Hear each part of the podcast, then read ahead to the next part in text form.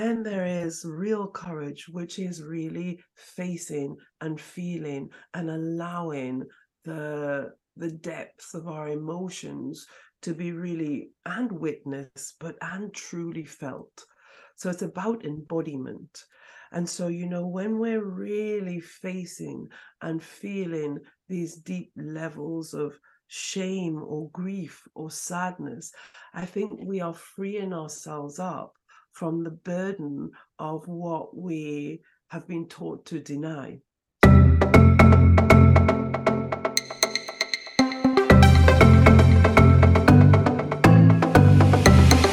Welcome to The Power of Machen, your podcast about taking action, pursuing passions, and turning ideas into reality. Each episode features insightful conversations with experts in various fields and successful individuals who have achieved great things. This podcast is all about inspiring and motivating you for your personal growth and to go after what you really desire in life. Whatever it's starting your own business, pursuing a creative endeavor, or simply making a positive change in your community. The Power of Machen is here to help you with actionable advice and real life success stories that inspire you to tap into your potential and unleash your inner power.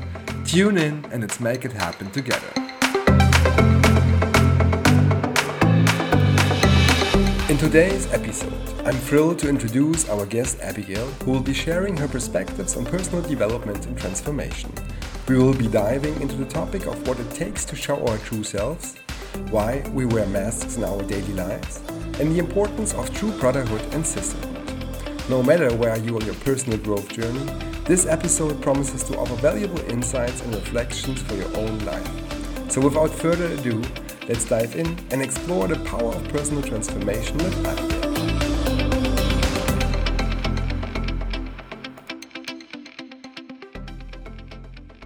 Abigail, warm welcome to the podcast. I'm really happy to have you on the show, and uh, I'm really looking forward to our conversation.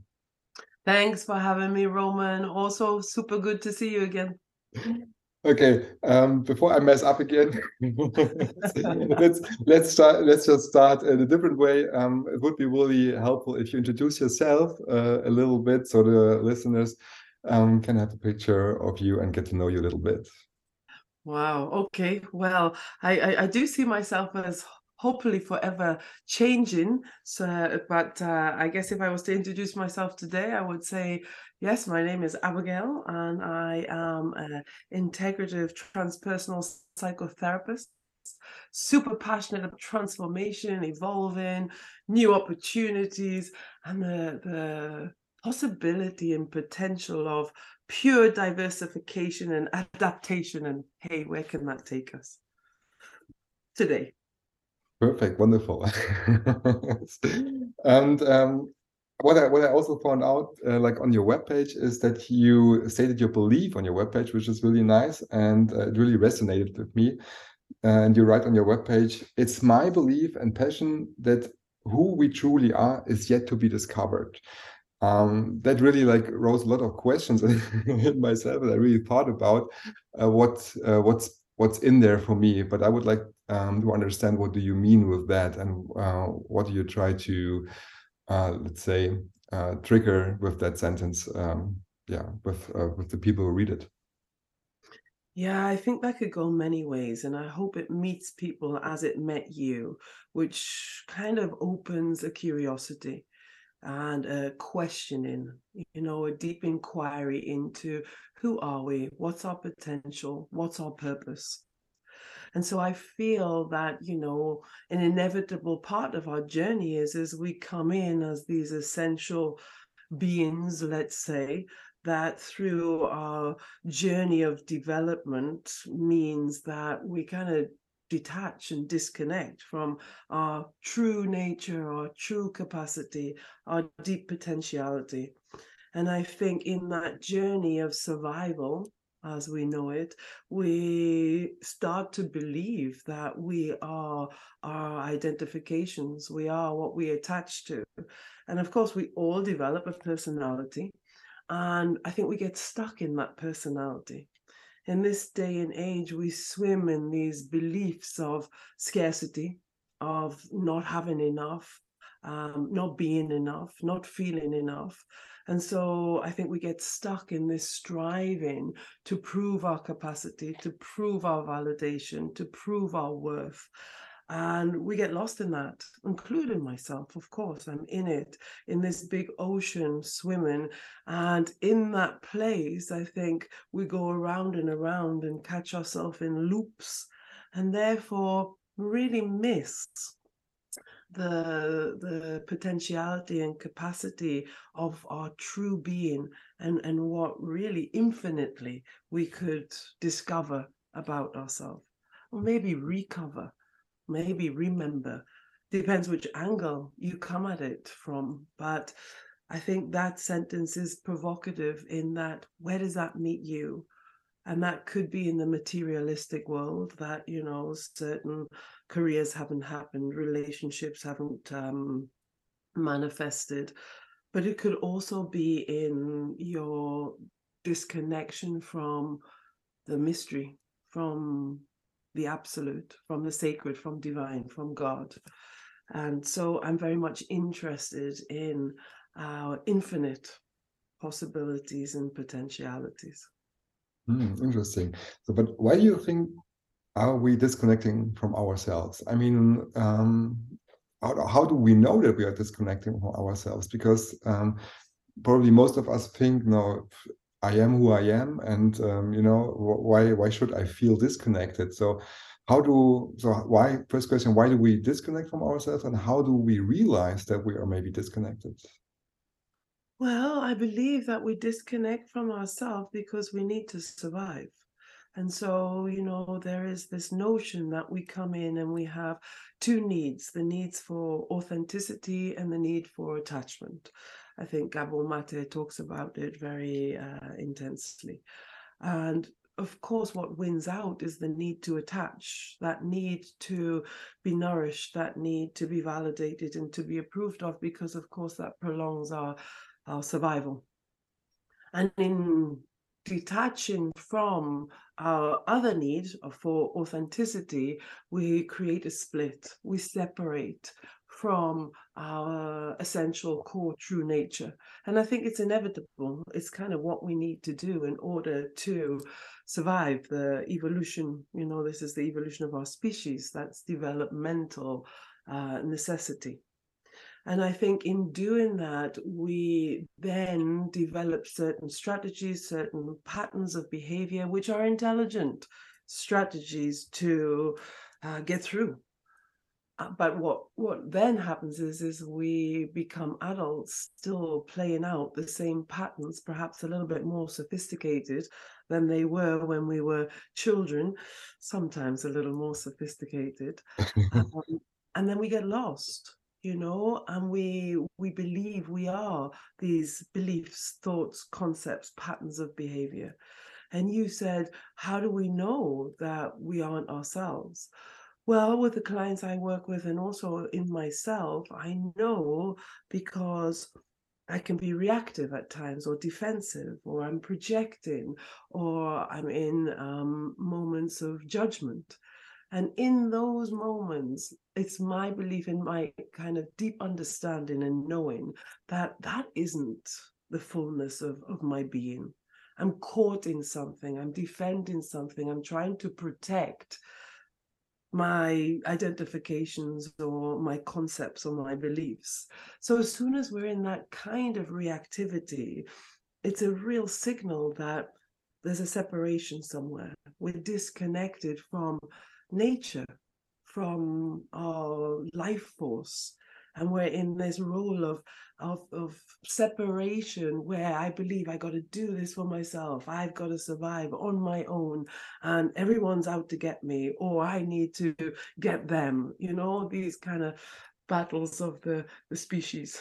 mm, I see, but that kind of behavior isn't that something I don't know which like life like teaches us like i don't know like if you look at the professional life exactly those behaviors of like competition you need to be strong you need to be uh, this or that I mean, that's that's probably the the behaviors you you're mentioning, which are taught to us or which we you know take over time uh, by learning from others. Um, maybe they're you know turn out good, or maybe they don't turn out good. But um, I mean, isn't that like the surrounding which we are in? And uh, I ask myself, like, if everybody acts like that, then isn't that something which should be right then, or is that something like uh, so many people are doing it wrong? And you know what I mean? Like, how do how do you separate the like let's say the good and the bad which behaviors are are like helpful and which are not you know i think therein lies the confusion and complications and intricacies of the human condition because you're right i think we are all swimming in this big ocean that is man-made and because we've all learned disconnection and separation on some level we have kind of developed this uh, idea that that's the way. But i feel that there are so many things maybe all of it uh, in society that's conditioned and programmed and it's counterintuitive and counterintuitive in the sense that it goes against our very uh, being, in that I think we're here to transform, to adapt, to con- continuously create and find out our, our deepest and, and um, most exquisite capacities for new expressions and new life. And so I think we do swim in, in an ocean of, uh, like I said at the beginning, scarcity, poverty mind thinking, uh, coming from a place of real lack. And when we come from those places, yeah, we do feel like we've got to find the right resources to survive. Uh, we've got to improve ourselves, compete against each other. But in that, kind of mindset, I think we are stuck. I think mm-hmm. we are just looping and recreating the past. And every time we recreate the past, we destroy the possibility for evolution, innovations, new expressions. I see. So a little bit like wearing a mask, probably, huh? The way. Uh, uh, exactly that. Mm. Our personality becomes this mask that is so fixed, and then we become fixed, fixated in a particular mode of being that it's so difficult to see out from behind. And that's, I think, my passion, my intrigue and and it takes courage because you are stepping up and against society's norms rules regulations how it has always been how you've been told from your parents and their parents and so transgenerationally what we've inherited is really quite sodden. It kind of is heavy and and it it takes a lot to kind of want to you know come out from underneath that unconscious veil and say, this can't be it. It mm. can't be that we're just born and we repeat, mm. you mm-hmm. know, click, repeat. It can't mm-hmm. be. And so it's always been this real deep fascination of mine to discover and maybe recover what probably is always there, like all the spiritual texts they say, it's inside. It is inside. And when we're stuck in that mask personality mode of thinking, we're cut off from the infinite source of vital, true life possibilities. Mm. We keep ourselves back. Huh? We we don't live up to our own potential, to our own potential for to flourish our creativity, to flourish our personality, and uh, yeah really live the life we we actually want to uh, like which which helps us yeah. I see. right we get stuck in like modes of shame guilt fear pain and and, and we're all the time trying to escape or find the solution. I think that's what's out there more and more the solutions the make yourself a bigger and better model. But we're just building on the foundations that came before. And so the the the driving forces are to escape shame or not to feel pain or to to eradicate guilt or Mm. or to to beat fear you know and it's like kind of wow the more and more we're kind of fighting against these concepts and perce- perceptions that are man made the more and more we dig a hole and and yeah stunt our growth and maybe kind of extinguish ourselves Mm, I see. But to go into those emotions, I mean, you mentioned courage already, yeah. Um, like, so what's your, your advice on that? Like, I mean, first of all, having courage to really look at in, into those topics, I mean, takes a lot of energy, it takes a lot of courage, power to really go into. And when you're in that situation of, I don't know, like feeling shame or feeling maybe guilty or um, not having that self-esteem, which is maybe um, helpful, like i mean that's, that's a lot of i mean that's that's not a nice place to be no? Um, but you, you what you're saying i believe what, what you're meaning is that uh, it's necessary to go in those emotions or to go into those places to to deal with it or um, how, what do you mean with that Yeah, I do. I do think it's necessary. I think the the the shadow, which I would say is all of the things that we deny, avoid, resist, which is what society and life and parents have taught us, is that we should avoid things that hurt. We should um, make sure that we escape anything that um, can potentially damage us. And our nervous systems are primed to kind of vigilantly find that that is a threat. And so this is another kind of counterintuitive moment where we are running away from what perhaps we need to turn around and really face. And so you mentioned courage, and it's fascinating because I think, of course, there is, and I'm not alone in this, there is false courage and then there's real courage. You know, there is that combative, competitive style that you mentioned, where we just kind of inflate ourselves and kind of armor up and face things from a real kind of performing, effort in space, which I think is um, fruitless. And Mhm. then there is real courage, which is really facing and feeling and allowing the the depth of our emotions to be really and witnessed, but and truly felt. So it's about embodiment. And so, you know, when we're really facing and feeling these deep levels of shame or grief or sadness, I think we are freeing ourselves up from the burden of what we have been taught to deny. And I'm sure you'll have had glimpses that when you've had yourself a really good cry, actually there's a sense of lightness. And of course, it comes with vulnerability, but vulnerability is where we change. Vulnerability is necessary for transformation. And so, courage and vulnerability and innocence for me are so closely related. And Mhm. look at that in life. Have we been taught it's okay to be vulnerable and innocent? No, we're passed the tissue and we're told, oh, don't cry. It's okay. It'll be all right.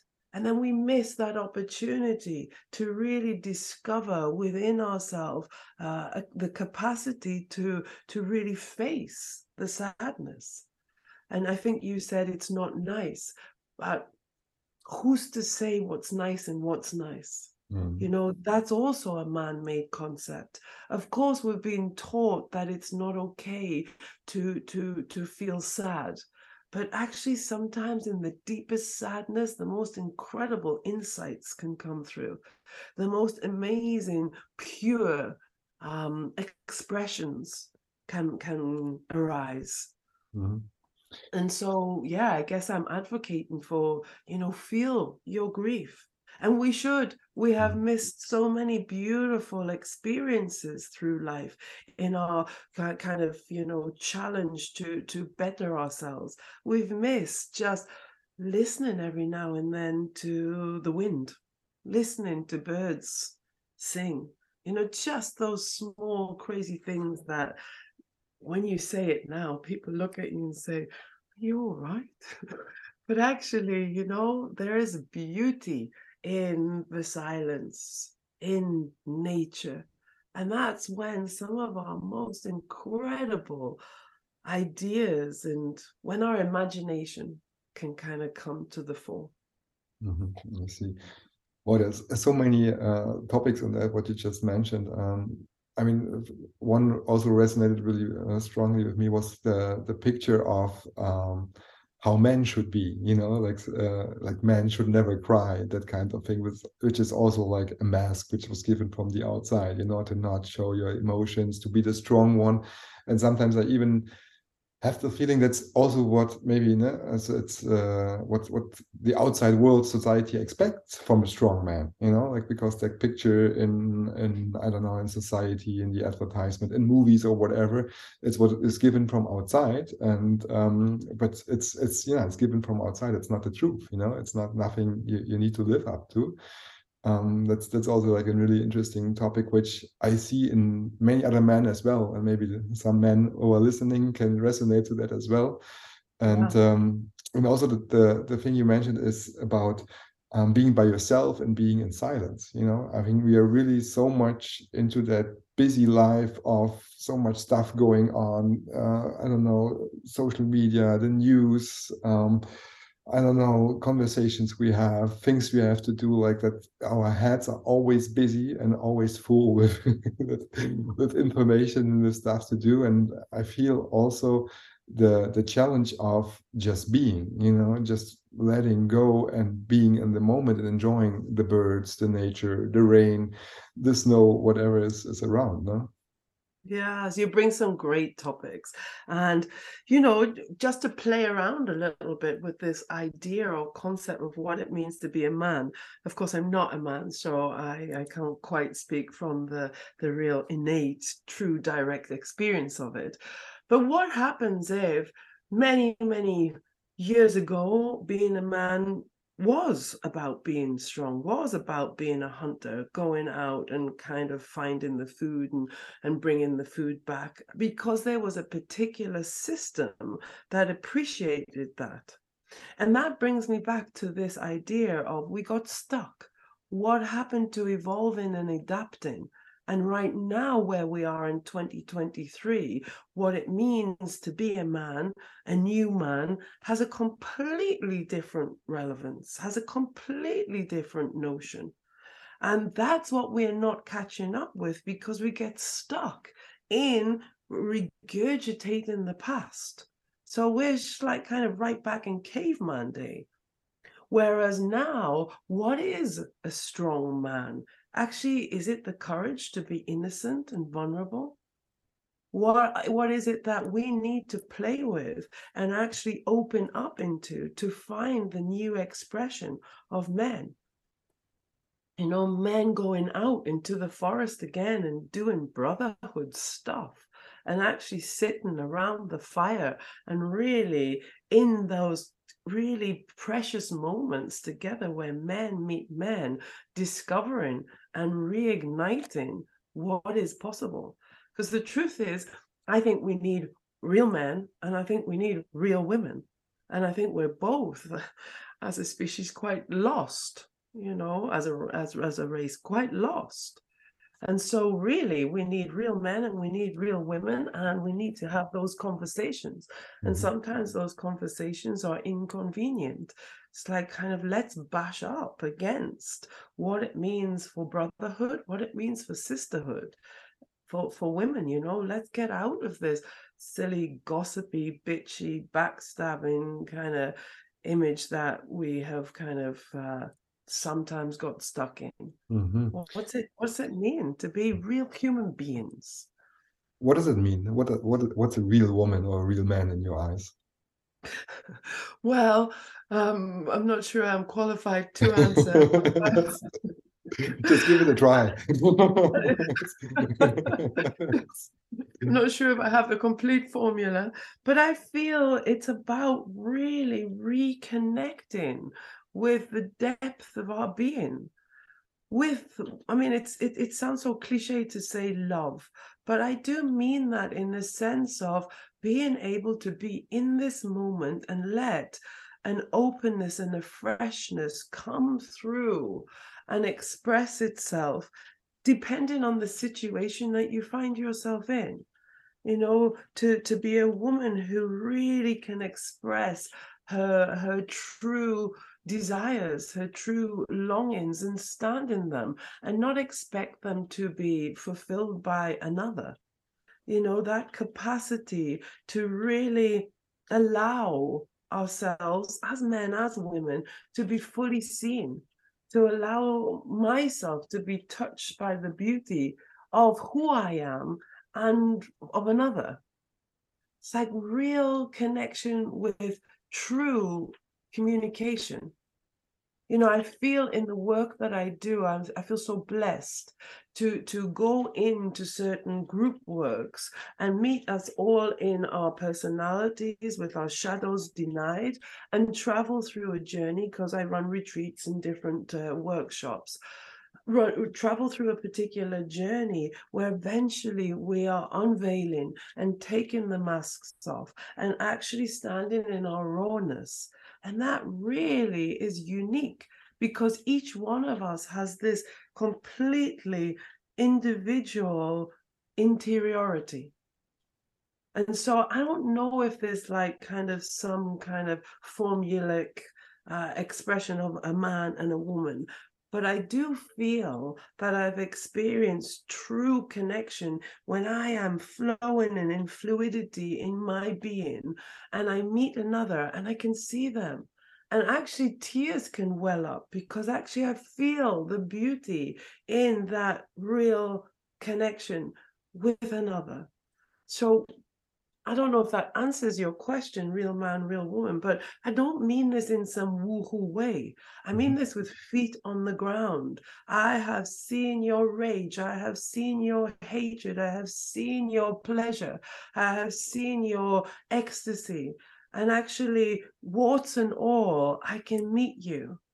And I'm not afraid. And therefore, I don't have to protect and cover up and you can see me and witness me. And in that moment, it's like, whoa, there's a unity here. I see you, brother. I mm-hmm. see you, sister. And and so the labels of man and woman fall apart then, they fall away. And and it just life meets life. Mm, the connection, yeah, life yeah. meets life. Mm, wonderful. um, you spoke already a little bit about um, you help people on their journey uh, through you know seminars workshops retreats uh, whatever. Um, maybe you can i don't know speak a little bit more about that because like maybe, maybe people are interested to yeah go into that journey go into that path but maybe they're afraid you know or maybe uh, they're stuck in a surrounding in a in, in a, a environment where may, maybe those topics are more like not serious enough or people don't don't open up or think that this is like the, the voodoo stuff you know? You you mentioned a little bit. So uh, for for the people who are listening who would like to experience a little bit more of that or like start working on let's call it self development or like opening up living to their true potential how can they start and uh, how does your work look like? Maybe you can share a little bit of that. Mm, okay. I'm not sure if the word help would be the one that I would use. I would, mm-hmm. I think I might uh, substitute that for facilitate. Mm-hmm. Sure, of course. in, in that I think that we all have that capacity inside to be curious and and, and inquire into our own interiority. And so I feel privileged to do the work that I do. And of course, it takes different forms. So I work individually as a psychotherapist, and that can be a starting point for some people. And of course, that involves um, a connection of inquiry, discovery, exploration uh, to meet someone exactly where they're at that's always my my my aim that psychotherapy which kind of sounds sometimes a bit scary to people can just be an everyday kind of conversation on one level but it has some kind of artistry in it in that we are not just talking about the weather, even though the weather and nature is also incredibly important, right? Sure. on some level. But it's uh, really the spotlight is on you, where you get this opportunity to dive into who and what you are. Where did your perceptions come from? What are your beliefs? What are the, the places where you feel stuck? So they can start really with simple questioning of what is working in your life? What is it that really, truly matters to you? And those simple questions can range from you know surface level to really dropping deep into the the, the depths of spiritual kind of uh, inquiry. Mm. and then that's of course a one-on-one. And then i have different workshops and retreats. I mean there's so many out there. But the workshops and retreats that i'm involved in really are about moving from the personality into our deeper essential being. What are the qualities of our true expression? And I think even though there's a universality for all of us, they're just unique expressions. Each one of us has just beautiful capacities to shine and so that in itself is exciting.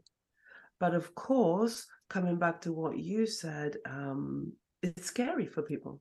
And I think it should be. And then this is where I really embrace those deeper aspects that have been poo pooed or denied, that let yourself be a bit scared. You know, when we come out of the comfort zone, it is scary when you're in the comfort zone doing exactly what you know how to do in the routine that you have practiced year in and year out, yeah, there's an ease to it, but there's an incredible mundanity to it or boredom that kind of really um, crucifies us, right? That's suffering. And so when you step out of what you know, it is a bit wobbly.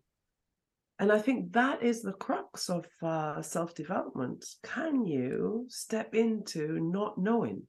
Because, of course, the brain always wants to know. The brain, the mind always wants to make sense of it all in the logic way that we have been touching on, which is completely distorted and puts you right back into the comfort zone right? So being a bit wobbly, being a bit scared is a really brilliant sign that you're stepping into a possible expansion, change, adaptation. We don't know how to do it. And that is really at the center of growth and development. Mm-hmm. So I think getting really good at not knowing is probably a great uh, starting point and a brilliant skill. Mm-hmm. When you take same, a deep breath. Yeah. right. Um, of course. Um, at the same point, I mean, I really like the concept of leaving the comfort zone, you know, like going into the learning zone or then, you know, even further into the yes. chaotic, chaotic I think zone. we all do. We, we all we, love that concept, we, but deeply inside, we're terrified of change. We're terrified of it, of course. And I think it's also like speaking of myself, I can only speak of myself it's it's it's terrifying. And it's also sometimes i don't I, I, don't have the energy to to move on you know? Like i feel like oh it's life is busy you know? And it's also okay to stay in the comfort zone um to you know to to to just stay safe let's say and not go into that space which you know um, creates fear or anger or any kind of emotion. So and um, i'm just asking um the, the, the question probably which is in my mind is I think to move out of that comfort zone, you read uh, you need a, a, safe space. You know, you need a, uh, the right environment to really go for it and not to be judged yeah. about it. Because we spoke about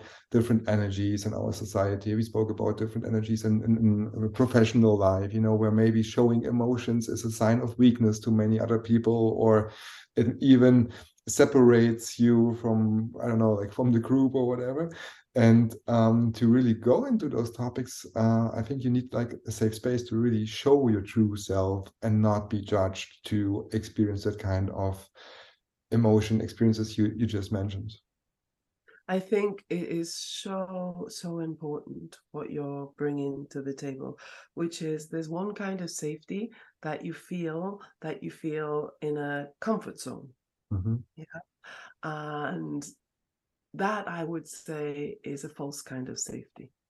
I hmm think that's Okay. one that reinforces the patterns, structures, beliefs of survival, which of course we need. hmm And then we're talking about thriving. Thriving requires a safety zone or a container which is non judging, which is expansive, and understands that growth has no edges. So without a safety container, hmm none of us do anything. You know, it just depends on what we're understanding as safety. But of course, when we are doing workshops and retreats, that's one of the main ingredients that safety is created. How do you create safety? Well, everyone's doing the work. There's a sense of self responsibility. People are really standing in ownership.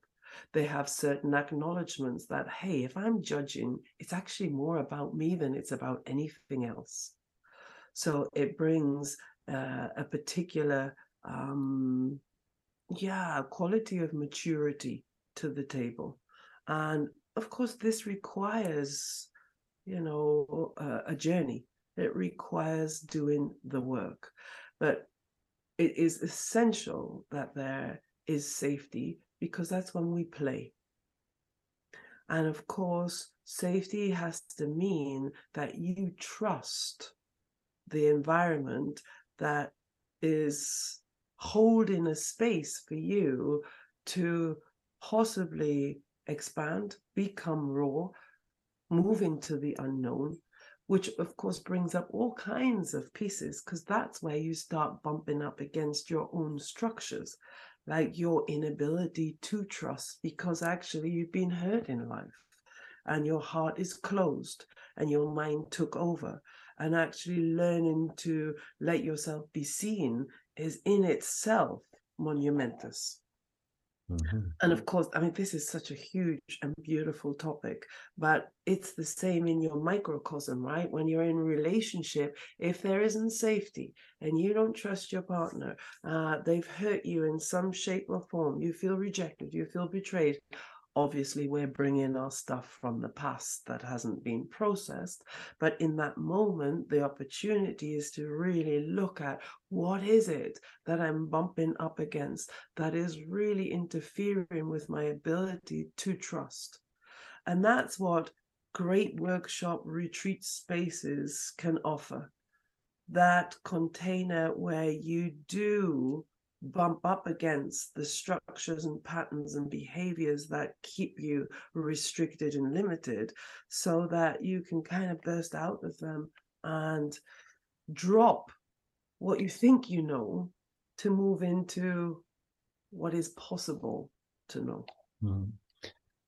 When you go into in that process and really dropping your beliefs, your, your belief system, uh, that sounds scary, and it is scary, and it's also the situation is of scary. Yeah. it is yeah definitely, and it's also a situation uh, when you reach that point that you are totally unarmed, you know, like you like you're you're not like Right. your whole world turns upside down no i mean it's also like an, a situation which um yeah is scary at, at one point and also well what comes after you know like what what's what's what's next? Because the world out there is still how it is um but after you dropped all your weapons you believe or like it's not all i would say like parts of it and uh, you, you change the your, your worldview and then you get back into the the world like it is before like how do you deal with that you know? I mean that's also i think a big challenge uh, when you do self-development.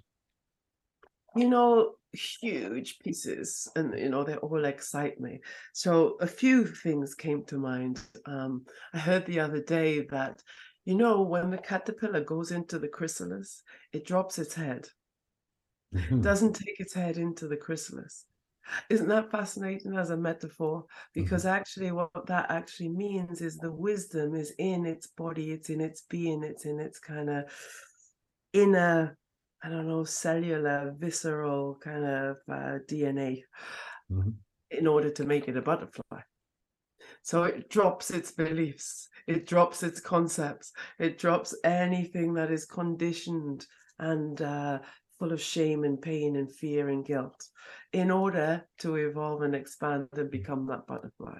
Mm. I love that as a as a uh, um, as an analogy to self-development work or self uh, or spiritual work or whatever label we give it um, but then to come to your point to, of uh, the world is like it is but how do we see the world through which lenses are we looking at the world? Are we looking at the world through shame and regression and guilt, i.e., lenses of scarcity? And therefore, we see a particular world? Or are we looking at the world through an abundance model that actually it has everything that I require in order to have the experiences of this beautiful existence? And that I think is really important. Like we don't see reality as it is, we see it as we are. So when we go into these kinds of processes of deep exploration and excavation, what we have an opportunity to discover is who we are beyond these perceptions that have colored and tainted and I would go as far to say distorted our potential and our charisma and our connections with life force.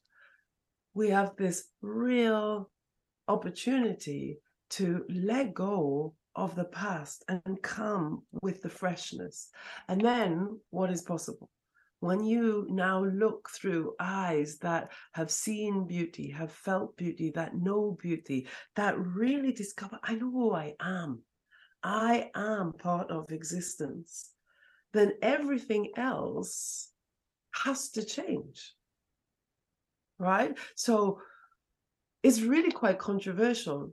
Do we have the experience in life of destruction and pain continuously because that is how we are meeting life. And therefore, does life meet us differently? My experience is yes. If I have really opened my heart and felt beauty and therefore mutated in some way and have these glimpses of real connection with something that actually now looks beautiful that before was quite ugly. Now I'm in it, right? We're in this ocean. So that is my journey. It's like, whoa, which mindset am I in? Ah, okay, I'm carrying some guilt here and I'm bumping up against this real pain, pain of separation, you know? And actually, I know that I'm just part of this evil evolving existence, and this could be an opportunity to wake up. Because that's the other thing, right?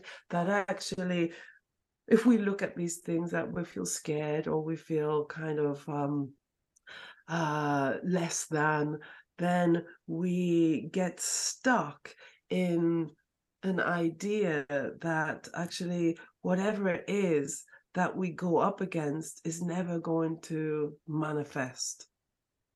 And we repeat, and then we, I don't know, find ourselves in this kind of place of resignation.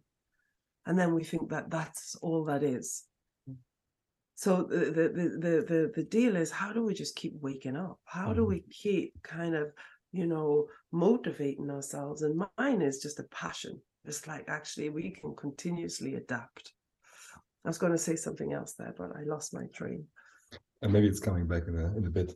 Um, I mean, again, uh, really things really resonates with me. Uh, first of all, the the thing you said, like after you really drop that beliefs. You really unwire or rewire your mindset and uh, you you attract things from the outside you know? Like things become more beautiful which you didn't see before or you looked at on with a different perspective or with a different mindset and a different view. And then you connect uh, to other people or to other circumstances uh, which you didn't see before you know? Like really your your view can really change through that kind of experiences. Um, and um, also what you said like um, when you start doing the work like going into that self-development process i would like to know when you started with that kind of work i mean you were also born with uh, certain beliefs or let's say they were uh, taught to you and um, was there like any black swan or white swan event that you started like thinking, oh, there should be more in life. There, there's something uh, I do not live up to it, and I want to change something. Is there something in your in in your experience where you said like that was the moment, or like that's a, um, a time frame where I really started looking into the, those kind of stuff? I think I probably was born on some level with a, a, a cell that just was excited about transformation and potential. I say that because I guess I was born in the northeast of uh, England um, with a, a, a, white, blonde, blue-eyed mom and a, a chieftain um, Nigerian father and I have these kind of energies running through me.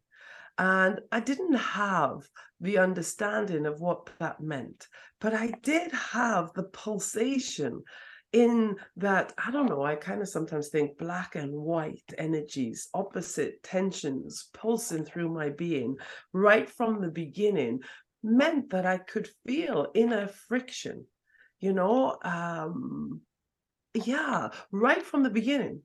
I was also much taller than my classmates. I had a different color skin. I well, I excelled in sports. I just loved being in the body. Nature was really quite fascinating to me. And I was like, just wow, really interested in potential hey mm-hmm. what is possible? And always pushing kind of limits you know? And in my sports it was fantastic because i could always kind of uh, feel this like surgence in my body. I played netball um, to a high level. I ran. I i was really kind of in the the the body. And i could feel always that there was more and more and more so I was always kind of fascinated and traveling and and and I started modeling and then I went to different cultures and and so I I ended up at some point uh, in Greece, which actually felt like a very comfortable place. You know, the UK was very white, Africa is very black, and Greece kind of just has that amazing mix. You know, it's like, oh, maybe this is where I belong. So I guess there's also that kind of pulsation in me of like, where do I fit? Where do I belong? Do I actually belong? Do we need to belong? but ending up in Greece, I was kind of mixed up with modeling, nightlife, and psychology. What an incredible mix, huh? It's mm-hmm. like really, it had a piece of everything. And I always loved to laugh and have fun. And I didn't think that life had to be so serious. Yet, actually, in order to be taken seriously, you have to have an education, right? oh well, that was I mean, belief. That's yeah, that's a belief again, no? yeah, yeah, yeah, definitely. And of course, the models didn't have necessarily education, but they had beauty. And then so being like kind of on a catwalk and just being kind of stared at just because you look a particular way and you're a particular height wasn't so appealing for me it's all glamorous and all fabulous and hey i love beauty. But i also thought hey the brains where are the brains? Need some brains in the mixture here. So you know brains beauty excitement it's a good kind of uh, crucible for for alchemical change. So I ended up watching what happens in the nightlife with all the different addictions, uh, in the modeling fashion business, what happens when you get completely uh, seduced by only the glamour of it. And then going into psychology, really fascinated with what is it that hooks us, that makes us uh, stagnant or, or traps us or gives you the feeling that you're kind of, you know, uh, diminished. And so the, the the psychology really gave me an in and an insight into the the facets of our um, makeup, of our conditioning. And I think if you go into psychology from a clinical lens, it then starts becoming a bit stale, or it did for me. Mm-hmm. And I mm-hmm. was never going to be some psychologist or psychotherapist who kind of wears the pearls and kind of looks the role. I didn't want to take a role on, I wanted to embody the possibility of adaptation and transformation that all of those ingredients give you. So I then really wanted to bring the body in. And on, on my route, I kind of met, uh, you know, different spiritual teachings that opened up deeper aspects of the being, which I thought, my gosh, what a fantastic concoction you mm-hmm. know, mixing the dynamic kind of active movement in your body with the psychology, with the beauty of nature and life. And so, of course, it's a huge long story in terms of the whole journey and the traveling. But I think to answer your question, I've just been kind of informed all the way and just keep putting things in the basket. And every time you add to the basket, there's an expansion and a growth and a and a, a deepening of understanding and, and possibility. Mm, I mean, of course, there's there's lots of pieces and facets to to to how I got where I got and what I do and how I do what I do. But maybe that gives you a taste. Mm-hmm, I see. And on that journey, was there like any particular mentor or teacher or coach which really influenced you the most? Who you had that black swan or white swan event where you said like okay now it's clicking. Now i understand even more coming from that background white and black. And with all that energy you know you just uh, um, explained that you had like uh, a bigger or like a better understanding of yourself? I think i have to say life and, and I just have to, I have to say life because there's been so many beautiful experiences, so many amazing opportunities that I've fallen upon that have informed me. So it might have been a book or it might have been a, a recording and sometimes a person's behavior. But I don't think that I ever had a consistent mentor and I, I think there was a part of me that used to like kind of uh, feel sorry for myself that no one gave me this pure guidance like continuously. But that probably isn't true. I, I, I you know, I think just snippets of real presence with a person, they say something or they move a particular way and it ignites something.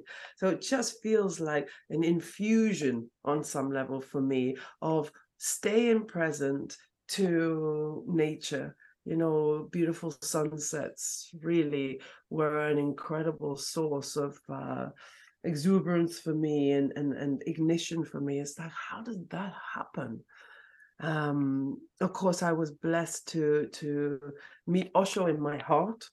You know, I didn't meet him in person, but many of his controversial, incredibly wise kind of uh, statements and discourses have impacted me but many, many, many um, spiritual, I don't know, do you call them gurus this day and age, have, uh, I feel I've, I've been blessed by just having some kind of um, piece of.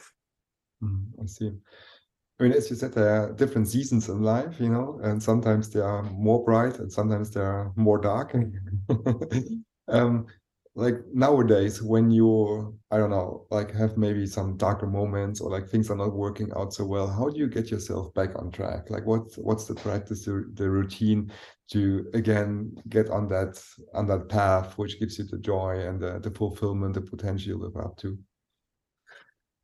Oh, good question. I don't think I have specific kind of ways. I used to have like kind of dynamic meditation every morning um, trampoline, anything that kind of took me in my body, going for really long cycles, uh, walking in nature.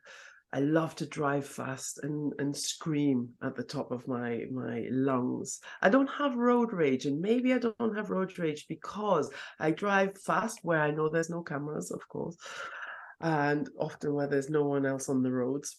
You know, otherwise, if I have someone else in my car, I'm very, very conscientious. It's not like However, in Germany with the autobahns, you know, like that. Oh my God. Ours is like, like 70 miles an hour, which is not so fast, right? but really putting the music up music does something for me and and i do scream sometimes i'm singing top of lungs um, but i do feel that and this is an interesting one. I feel that anger and rage is such a passionate hot energy.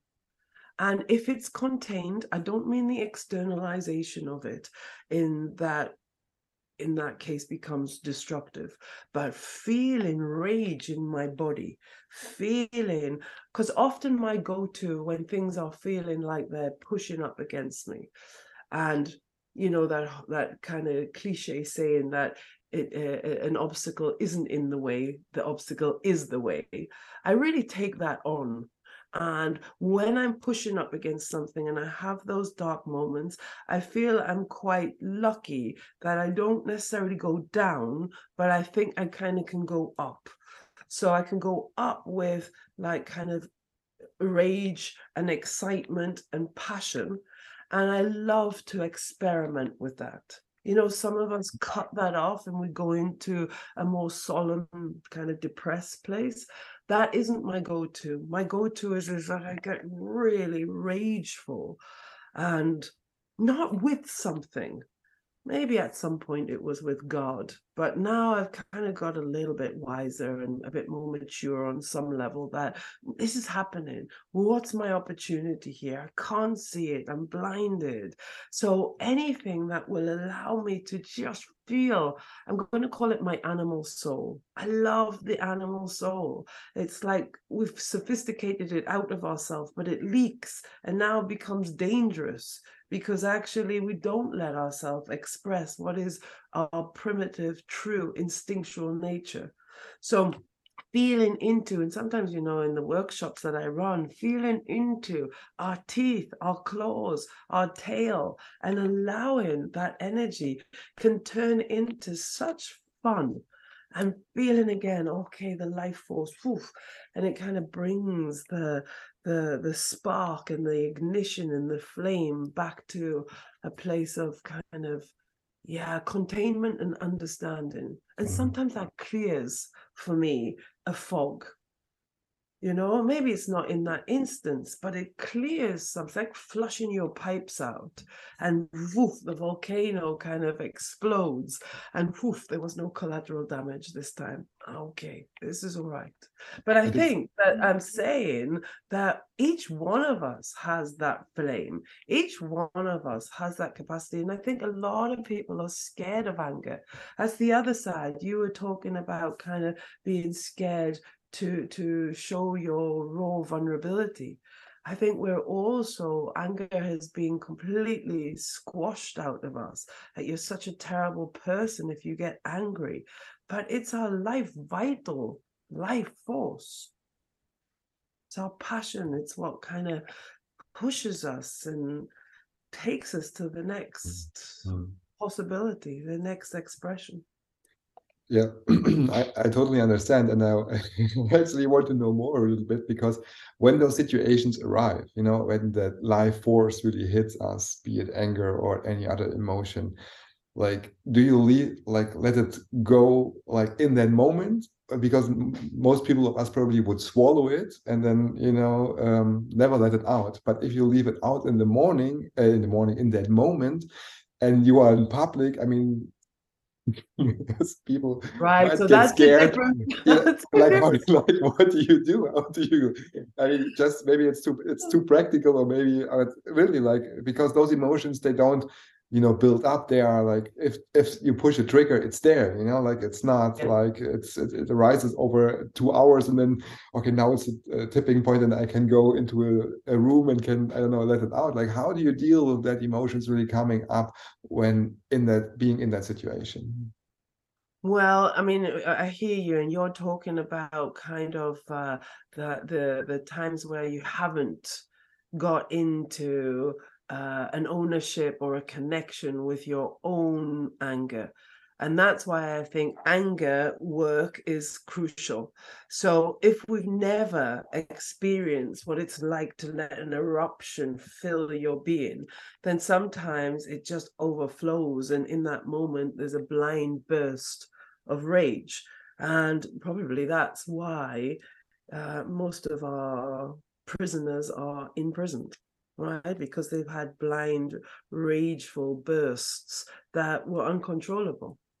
But what happens if you make friends with your anger? If you actually give space and time instead of pushing it down, denying it, avoiding it, telling yourself you're a bad person because you feel these terrible things, what happens if you give space to journal out your rage, your your your hatred. That's one way to embody it. And, and I don't mean just expel it. I mean learn to feel it pulse through your veins. And it, it, it has to become a practice.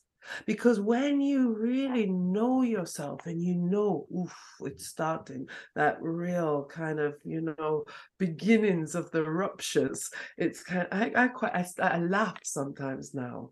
And I think that's the, the, the beauty. I kind of really played with it and befriended it on such a level that actually I can say, hey, it's coming and you know, if you're with someone who actually really knows you and hopefully also loves you, they're like, okay. They're so running away. sometimes, right? Oh, oh, right oh, now, no. you know, I, I, don't coming, have time for this right now. oh, I could catch myself and say, you know what? I might have to take some time out. I'm going for a drive. My husband would say, "Oh, that music was loud last night. You were mm. you were in it, huh? Oh, was it?" I see. Yeah, wonderful. So you, you learn how to channel it, you know, and to, to work with it. Right. I mean, it's a, I'm, I'm, it's, it's, it's, it's, it's beautiful to just kind of play with it a little bit. It's like, yeah, what happens? What does happen? That's another inquiry. It's like, when does this kind of hot red energy kind of take me? What are the signals in my being that actually it's about to happen? and mm. that's a great, I mean, we can all do that. Mm-hmm. Starts like maybe with slidey comments, maybe with judgments. Some people don't realize that judgments and projections are just kind of beginnings of irritations, right? Small agitations frustrations because that's the thing right? We have really lost connection with our felt sense.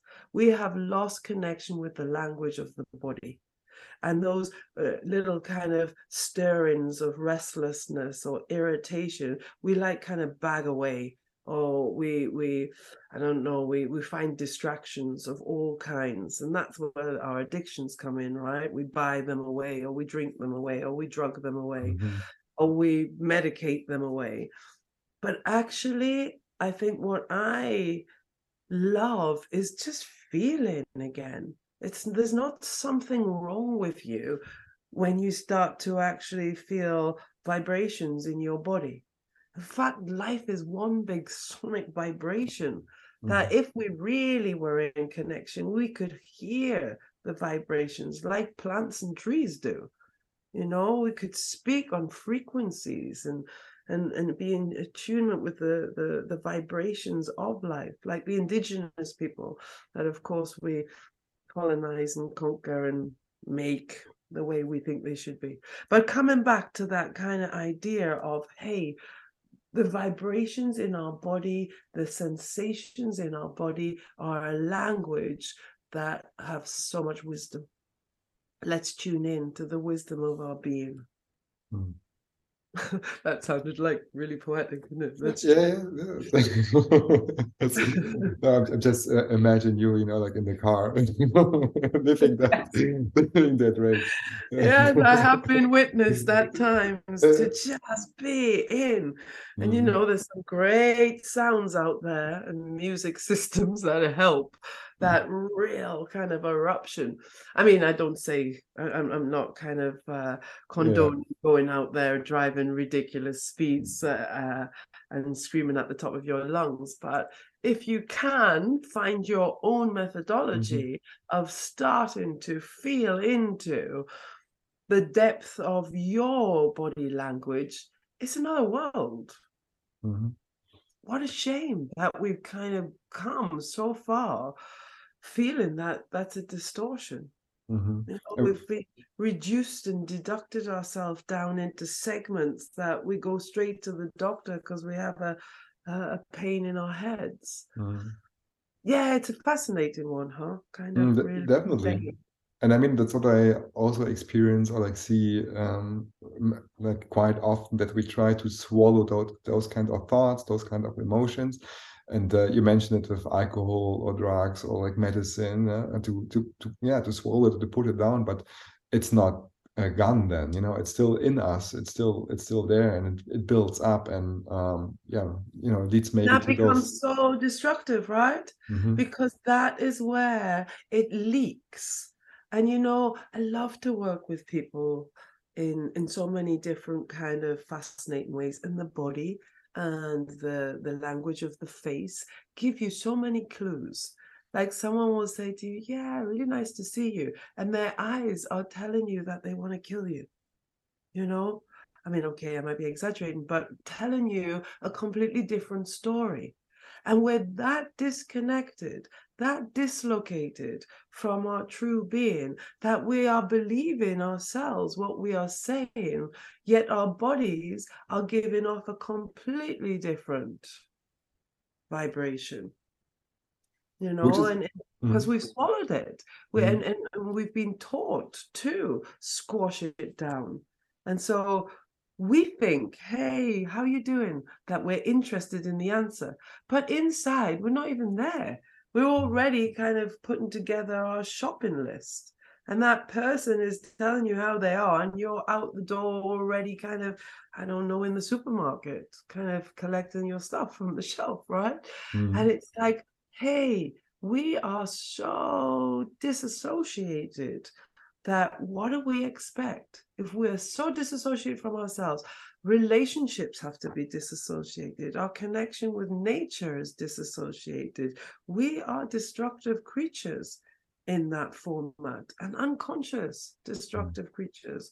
That's awful. What a shame. We should be embarrassed. Mhm.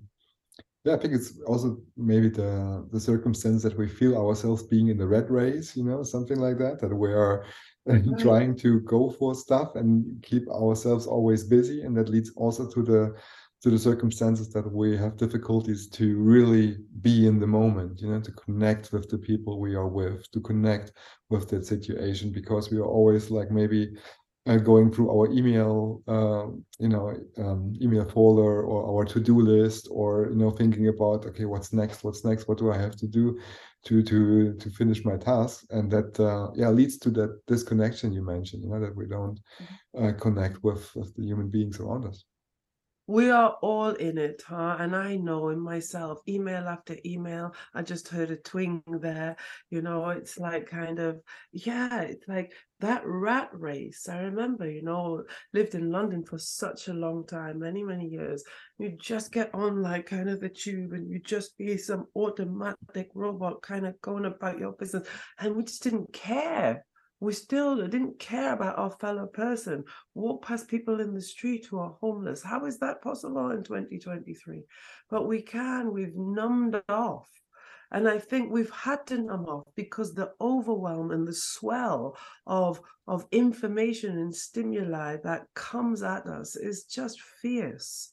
And so I, i'm in it i get it it's like how much can you take how much can you process? How many people can you swim with and facilitate with and care about and love?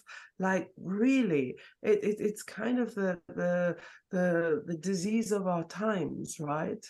Like kind of we want to be caring people but there's so much so how do you come back to the center again and again. And you know, for me, that has to be creating moments of silence, however we do that, looking in between the lines, remembering that there is a divinity out there. How do we just keep coming back and remembering and reconnecting that that that that's has to be a part of our everyday living like we wake up in the morning, just remember, take a breath. Really feel the silence, the magnitude of the silence. You know, I, I I'm just saying that I when I really came back to London from Greece and I was in the rat race in a massive way. I remember just kind of being squashed on the on the tube at times, just kind of breathing into my belly, just kind of seeing if I could still tune in, if I could feel the silence among the kind of racket. And I still could get glimpses, and I still can. And so I have, I have to remind myself over and over again my breathing. Can I feel the silence in this moment? Can I experience the silence when I'm present with another person in the the in between the lines, in between the sentences? Can I feel the space in the room and realize that it's because of the space that we can actually be here? And, and, and, and yeah, so it has to be like an everyday, just like we eat, just like we go to the toilet, an everyday part of your practice, coming back to core, coming back to what really matters. A long journey, I believe. but it's never ending, right? There, never there, is, there isn't a final destination. I also heard the other day that this oak tree, after 50 years, has become a solid oak tree. It gets it. Mm-hmm. It's like, I'm an oak tree. I wonder if it says that to itself. And then, like 150 years pass, and this big storm comes, and the oak tree falls down. And then, after a year, and they've done all these incredible tests. That oak tree is the the ground for 150,000 different species. Now, how mm. fascinating is that?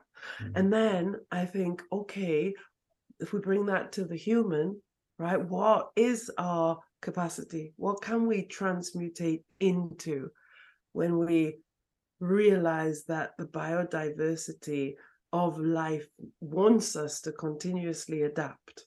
I mean that that's that's now known, right? And there are some brilliant people really kind of going into the depths of this stuff. But really, imagine we are intelligent species with what's inside us, all of the different kind of fungi. And I mean, yeah, we could go into the whole biodiversity of it, but what actually can, if we're awake, we transmute into?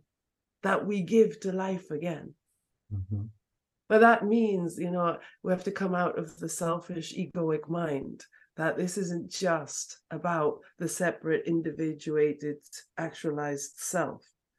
We are part of this incredible system of, of life. And if we wake up, which is kind of my journey, just coming back to you um, highlighting it's ever never ending. It's never ending.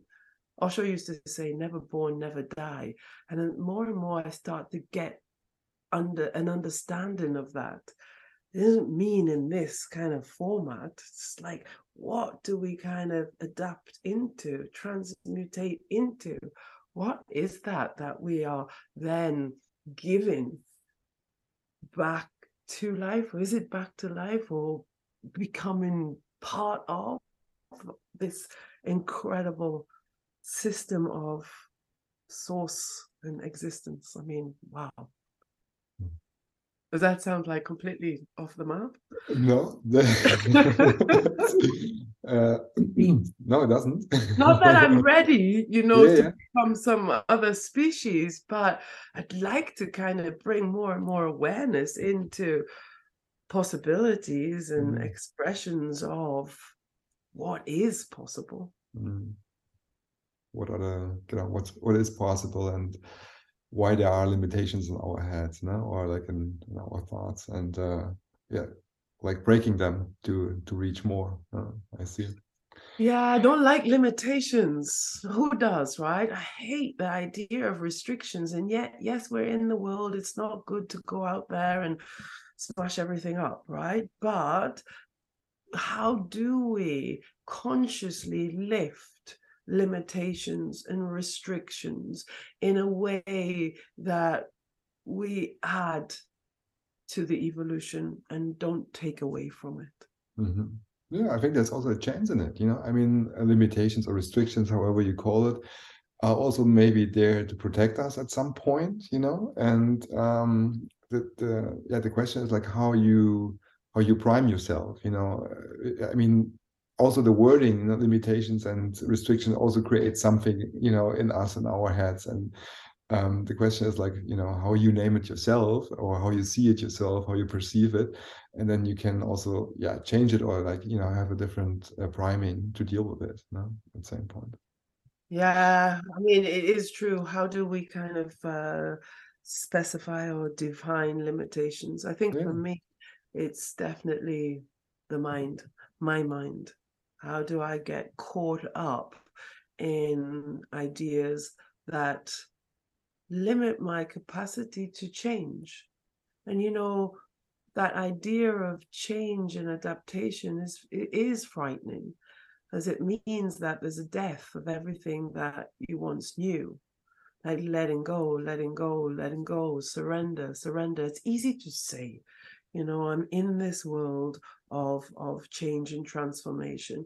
And it, and i see when we've had a- life of real attachment to specific kind of materialistic aspects or or or just beliefs and concepts of my accolades my um achievements. You know, i- it's like how do you let those go?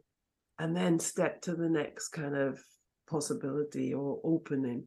Mm. and and, and i think i think it's it, it, it's- it's definitely kind of a, a journey right?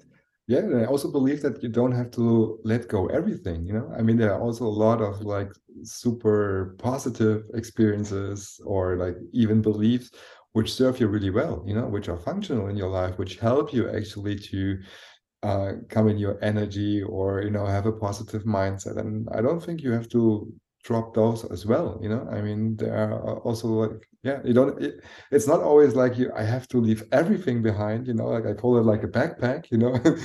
In the backpack we all carry it and some of the stuff in the backpack is really helpful and some of it is doesn't you know? And uh, I'm so with you. I really am with you. I think more so I would be pointing to that that I discover as a limitation. Letting go of a limitation because it's really interesting, isn't it? Because it actually comes back to the comfort zone, what you know. And even though many of us have different behaviors, attitudes, um, expressions that we know are not good for us, we still find our way back to expressing them or holding on to them, right? It's like I think I heard somewhere that the cost has got to outweigh the benefits. mhm. And then change is more likely. But not always, you know, not always. And in the, the realm I work in, uh, in the field that I work in, um, it fascinates me to tune into those people who will jump and those who won't, even if the costs are life itself. You know, that's when maybe addictions really get a hold of you. And actually, that one next drink, even though you know it's going to explode your liver, or that one next injection, even though you know it's going to raise your heart to dangerous levels, feels better than life itself. And that's a fascinating point to me, you know. I interviewed a lady the other day who's like, I've just had enough. I have had enough. And I don't really care if I'm here or not. That really feels, you know, deeply sad in me because it's like, what have we done? Where have we reached? We've reached a place where not living is more um, seductive, more more enticing than jumping and leaping and having a, an act of courage.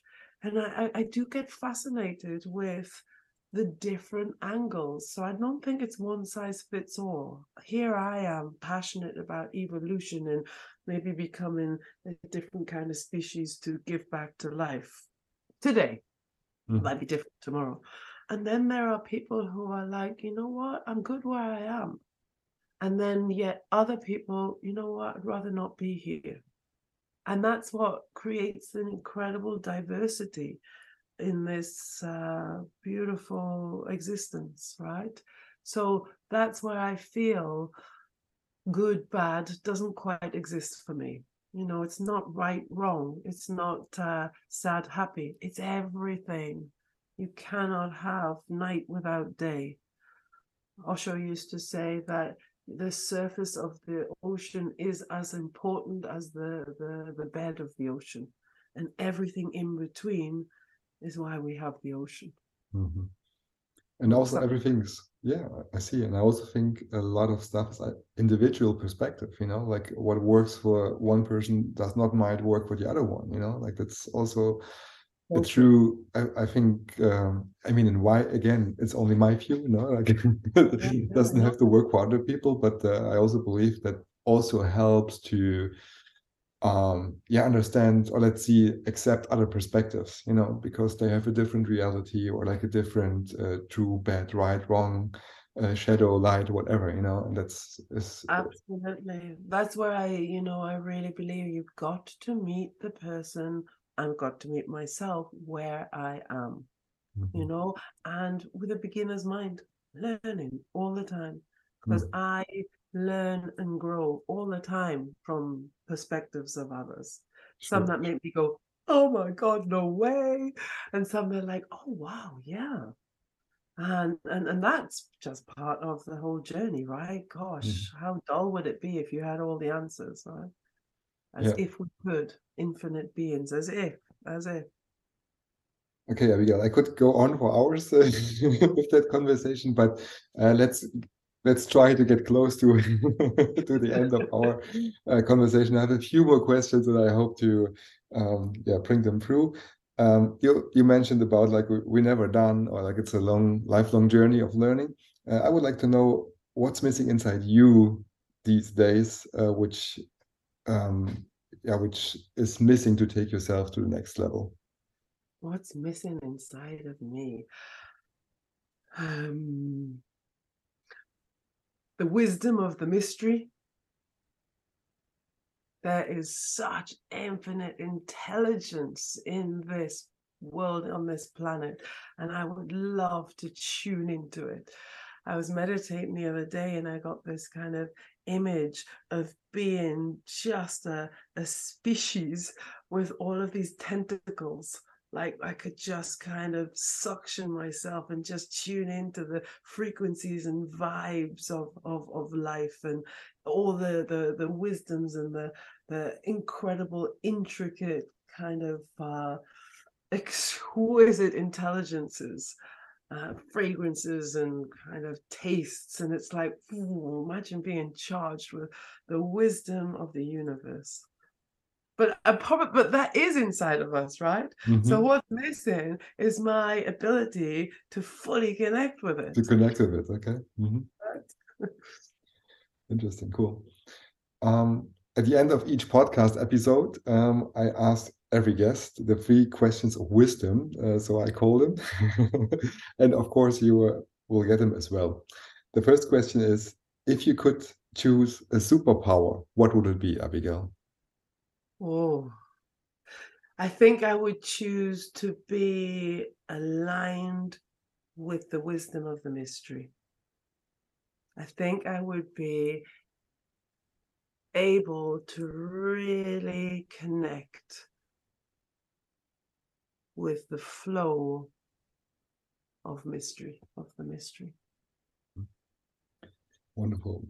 Next one. What are you most proud of in your life? Making it this far. yeah. Right. And still and still feeling passionate and excited and wondrous and playful and mischievous. Mm. Yeah. Wonderful. And the last one, um, it's a little like let's say mind game. Uh, just imagine after a wonderful, wonderful life with all the wisdom and all the uh, places, people you ever wanted to see, to meet, to learn. Um, life comes to an end uh, somehow. It's it's let's leave it this way. Comes to an end somehow.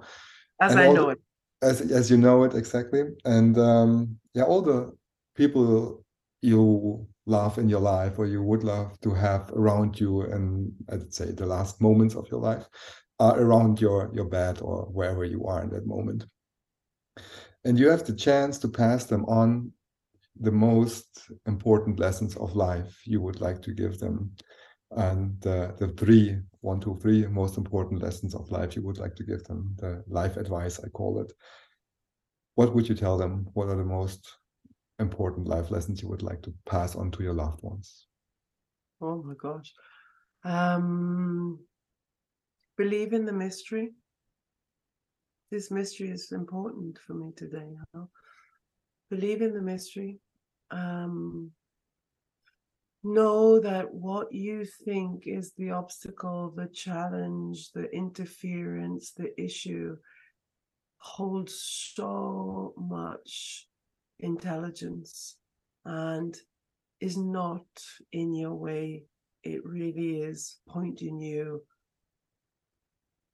in pointing you towards the direction that you need to flow.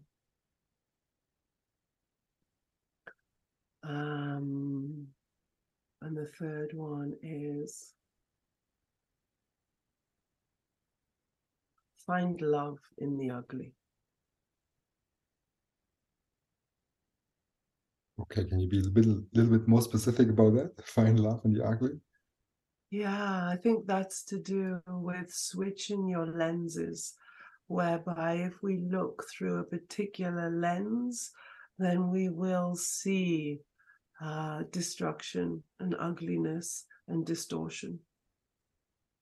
But if you truly know that that isn't reality and that reality is love, then you would you wouldn't stop inquiring and you wouldn't stop exploring and you would keep wanting to wake up and therefore recognize that there is love everywhere if you are awake. Okay cool. Okay before I we speak the final words um what's like uh, how can the people get in touch with you abigail? Where can they find you? Uh, and any web page any i don't know uh platform where they can meet you can uh, read about you can get to know you get in touch with you? Um how can they reach out to you? This is where we get into the the whole everyday social media stuff right? Which i need to improve on a little bit but i have a website which is www.potentialcharisma.com and um yeah i need to update it because i do run workshops and retreats and uh, i probably should get a a, a marketing manager to help me update it um which I actually love to do. I love the creativity part. Um, and so yes, you can find me there on Instagram. I'm Abigail IQ. Um, and I think I'm on Facebook, Abigail Iquo Isuo Kimizi Toprak, a big long one. And I post as much as I can, but my gosh, life is full and let's not be in the rat race.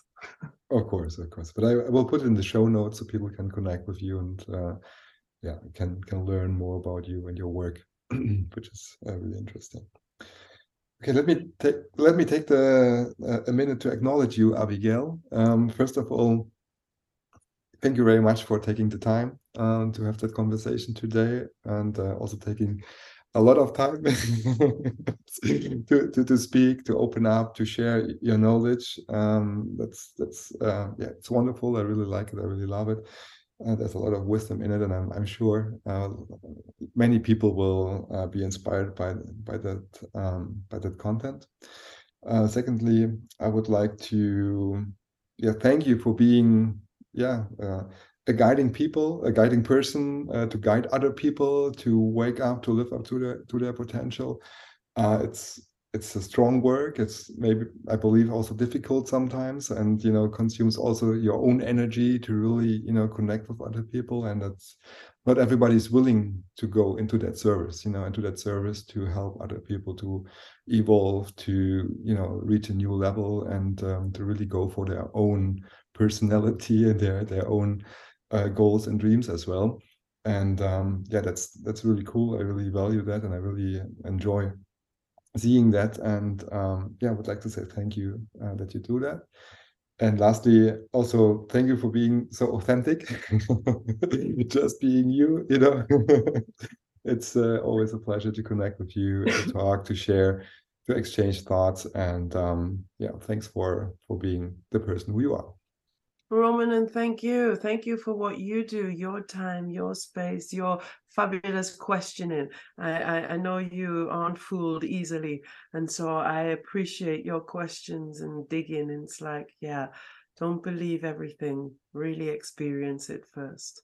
So fantastic and great just to see you and hang with you again. Yeah, we could talk for forever, right? for sure. So let's uh, yeah, let's come to an end. And uh, yeah, thanks, Abigail. All the all the best um, to you and for your upcoming projects. And um, yeah, and you too. Thank you. Thank you for tuning into this episode of the podcast with Abigail. We hope you enjoyed the conversation and gained valuable insights on how to continue your journey for personal transformation. If you want to learn more about Abigail or any of the topics discussed in this episode, be sure to check out the show notes for relevant links and resources. And if you haven't already, please follow the podcast to ensure that you don't miss future episodes. We would love to hear your thoughts, so please leave us a comment or review letting us know what you found most valuable. Your feedback helps us to continue to provide you with exciting ideas and insights for personal growth and development. Lastly, please share it with a friend or colleague who you think might benefit from listening to it. Thanks again for listening, and we will see you next time on the podcast.